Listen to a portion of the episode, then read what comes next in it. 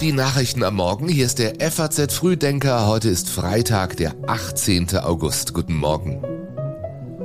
Unsere Themen heute. In der Ampelkoalition ist großer Ärger und schon droht der nächste.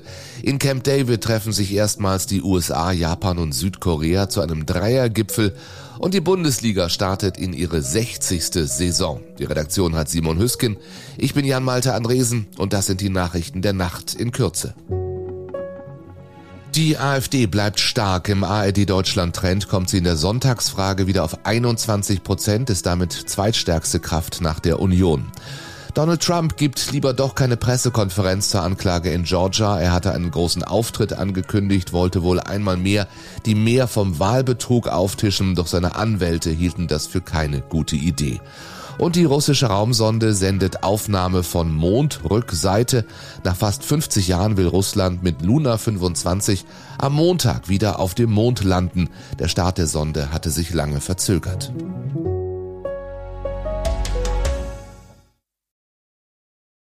Ich hoffe auf eine rasche Klärung, das sagt Finanzminister Christian Lindner im FAZ-Interview, nachdem Familienministerin Lisa Paus von den Grünen mit ihrer Blockade des Wachstumschancengesetzes für den nächsten Ärger in der Ampelkoalition gesorgt hatte und worüber Lindners FDP-Generalsekretär Gilsaray sagt. Ich bedauere das sehr, weil man ja auch äh, sich gemeinsam vorgenommen hatte, nach der Sommerpause anders aufzutreten als bisher. Und das hat ja Frau Paus im Grunde genommen mit ihrer äh, Entscheidung zunichte gemacht. Immerhin glaubt Lindner ebenso wie Paus und Scholz an eine rasche Einigung. Da es keine Einwände gegen das Wachstumschancengesetz selbst gibt, rechne ich mit einer Einigung und einem Beschluss bei der Kabinettsklausur Ende August, so Lindner in der FAZ. Auch beim Streit um die Kindergrundsicherung sollen bis zur Kabinettsklausur in Meseberg alle offenen Punkte geklärt sein.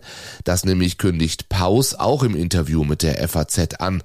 Allerdings hat die Familienministerin hier einen gänzlich anderen Ansatz als Lindner. Lindner. Während der betont, man könne nur ausgeben, was auch erwirtschaftet wurde, findet Paus, es sei genau umgekehrt.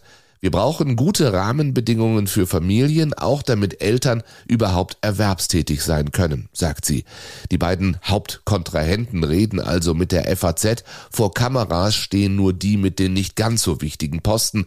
Für die Grünen spricht Andreas Audretsch, der stellvertretende Fraktionsvorsitzende, mit dem ZDF. Streit ist misslich, das hätten wir uns anders vorgestellt. Wir wollen keinen Streit in der Ampel, sondern konstruktive Arbeit und deswegen sind jetzt alle, auch wir Grünen, gefragt, äh, dass wir zu Lösungen kommen. Doch selbst wenn die Koalition bis Ende August in den eben genannten Punkten einig würde, droht schon der nächste Streit. Weitere Punkte mit Konfliktpotenzial sind die Industriestrompreisbremse, von Habeck befürwortet, von Scholz und Lindner kritisch gesehen, das Rentenpaket, bei dem sich Grüne und FDP noch nicht über das sogenannte Generationenkapital einig sind. Dazu Arbeitszeiterfassung, Wohnungspolitik und Mietpreisbremse. Die zweite Halbzeit der Legislaturperiode könnte für die Ampel noch durchaus anstrengend werden.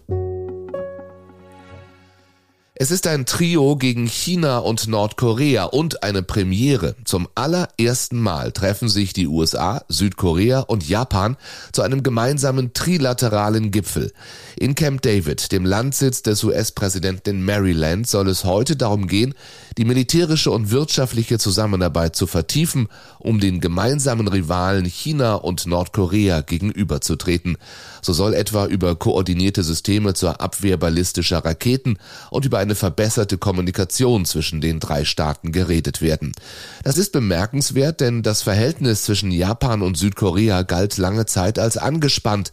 Vor allem der Streit um die Entschädigung koreanischer Zwangsarbeiter während der japanischen Kolonialzeit belastete das Verhältnis zwischen Seoul und Tokio. Welche Bedeutung das Treffen für Joe Biden hat, wird auch durch die Wahl des Ortes unterstrichen. Bereits früher wurden in Camp David geschichtsträchtige Einigungen unterzeichnet, zum Beispiel 1979 das Friedensabkommen zwischen Israel und Ägypten. Biden nutzt Camp David nun zum ersten Mal für einen Gipfel.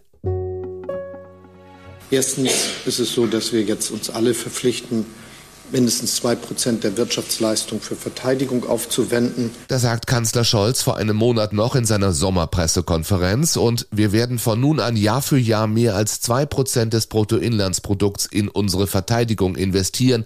Diesen Satz sagte er in seiner historischen Wir erleben eine Zeitenwende. Rede. Nun sollte das 2%-Ziel auch im Haushaltsgesetz verankert werden, eigentlich, denn der Passus wurde ohne nähere Angabe von Gründen wieder gestrichen unter Verweis auf regierungsinterne Abstimmungen. Im vergangenen Jahr lagen die Ausgaben bei 1,4 Prozent des BIP. Auch in diesem Jahr wird Deutschland das Ziel verfehlen. Dass die Verteidigungsausgaben dann auch bei der Truppe ankommen, dafür trägt mitunter das Beschaffungsamt der Bundeswehr Sorge. An Tatendrang scheint es dessen Präsidentin nicht zu mangeln. Zwei Drittel des 100 Milliarden Euro umfassenden Sondervermögens will die Behörde bis Jahresende in Verträgen gebunden haben. Das letzte Drittel soll im kommenden Jahr folgen. Zumindest bei der Anschaffung eines neuen Raketenabwehrsystems ist Deutschland nun einen wichtigen Schritt weiter. Erstmal, wieso brauchen wir das? Dazu Ingo Gerhardt, Inspekteur der Luftwaffe in der ARD. Wenn äh, Raketen großer Reichweite auf Deutschland abgeschossen würden, ähm, dann fliegen die in einer Höhe, ähm, die sich weit oberhalb der Erdatmosphäre befindet. Und nur ein System wie Aero 3 ähm, kann dann solche Raketen abwehren, weil nur diese äh, Flugkörper des Systems Aero 3 diese Höhe erreichen. Nun ist klar, die USA genehmigen Israel den Verkauf des gemeinsamen Arrow 3 Systems an uns, an Deutschland. Diese Flugabwehr soll bis zur nächsten Bundestagswahl 2025 einsatzfähig sein. Inmitten der Debatte über eine mögliche Lieferung deutscher Taurus-Marschflugkörper an Kiew gibt der ukrainische Außenminister abermals das Versprechen ab, vom Westen gelieferte Waffen nicht auf russischem Gebiet einzusetzen. Unterdessen laufen zwischen Bundesregierung und Rüstungsindustrie nach FAZ-Informationen Gespräche, die Reichweite der Waffen durch eine Softwareprogrammierung zu begrenzen. Noch gibt sich Kanzler Scholz allerdings zögerlich. Auch auf F-16 muss Kiew wohl länger warten als erhofft. Es ist offensichtlich, dass wir die Ukraine in diesem Herbst und Winter nicht mit den F-16 verteidigen können. Das sagte der ukrainische Luftwaffensprecher jetzt. Die USA hatten im Mai bekannt gegeben, die Ausbildung der Ukrainer auf diesem Flugzeugtyp zu unterstützen. Piloten und Techniker sollen laut Luftwaffensprecher in nächster Zeit mit der circa vier Monate dauernden Ausbildung beginnen, unter anderem in Dänemark und den Niederlanden. Deutschland besitzt keine F-16 Kampfflugzeuge. Dann geht es heute los mit der nächsten Runde in der Bayernjagd. Die Bundesliga startet in ihre 60. Saison. Den Auftakt machen die Bayern mit ihrem Spiel heute Abend gegen Werder Bremen. Werden ein paar taktische Dinge anpassen, die wir nicht so gut gemacht haben im, im Spiel und brauchen natürlich einen anderen Spirit, einen anderen Geist, um zu bestehen, ist klar. Sagt Bayern-Trainer Thomas Tuchel und über seinen prominenten Neuzugang. Es geht nicht um äh, Leben und Tod, wir spielen ein Spiel, ein Leistungssport und äh, er hat es jetzt über ein Jahrzehnt bewiesen, dass er mit Druck umgehen kann. Deshalb mache ich mir zum Harry gar keine Gedanken. Der Harry, das ist Harry Kane mit über 100 Millionen Euro Ablöse, der bisher mit Abstand teuerste Neuzugang der Bundesliga-Geschichte. Mit Kane und Abwehrneuzugang Kim Min-jae ist der FC Bayern natürlich auch in diesem Jahr Topfavorit auf den Meistertitel. Es wäre der zwölfte Titel in Serie. Die Frage wird jedoch sein, ob die Münchner nach dem turbulenten Saisonfinale im Mai wieder in ruhigere Fahrwasser finden und ob Borussia Dortmund den Rückschlag vom letzten Spieltag der Vorsaison mittlerweile verdaut hat. Ja, dann wäre da ja noch RB Leipzig, das mit dem 3 zu 0 Sieg im Supercup am vergangenen Wochenende schon mal ein erstes Ausrufezeichen Richtung Alpen sendete. Es geht wie so oft im Sport äh, darum, dann eine Reaktion zu zeigen. Und äh, da sind wir dran. Also der, wir haben den, den, den, den einen Schlüssel noch nicht gefunden, um das, um, das, um das Schloss endgültig zu knacken. Aber wir haben noch ein paar am Schlüsselbund und werden äh, nicht aufhören, weiter zu probieren. So Thomas Tuchel. Nicht nur in der Bundesliga rollt am Wochenende der Ball, auch am anderen Ende der Welt steht ein großes Spiel an. Am Sonntag mittags um 12 stehen sich die Spanierinnen und die Engländerinnen im WM-Finale gegenüber.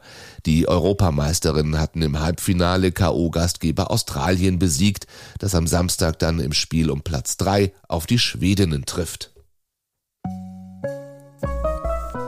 Und auch das ist Thema heute im geschriebenen FAZ Frühdenker Newsletter. Wir fragen, droht den Arztpraxen der Kollaps, Unterfinanzierung, Fachkräftemangel und Bürokratie?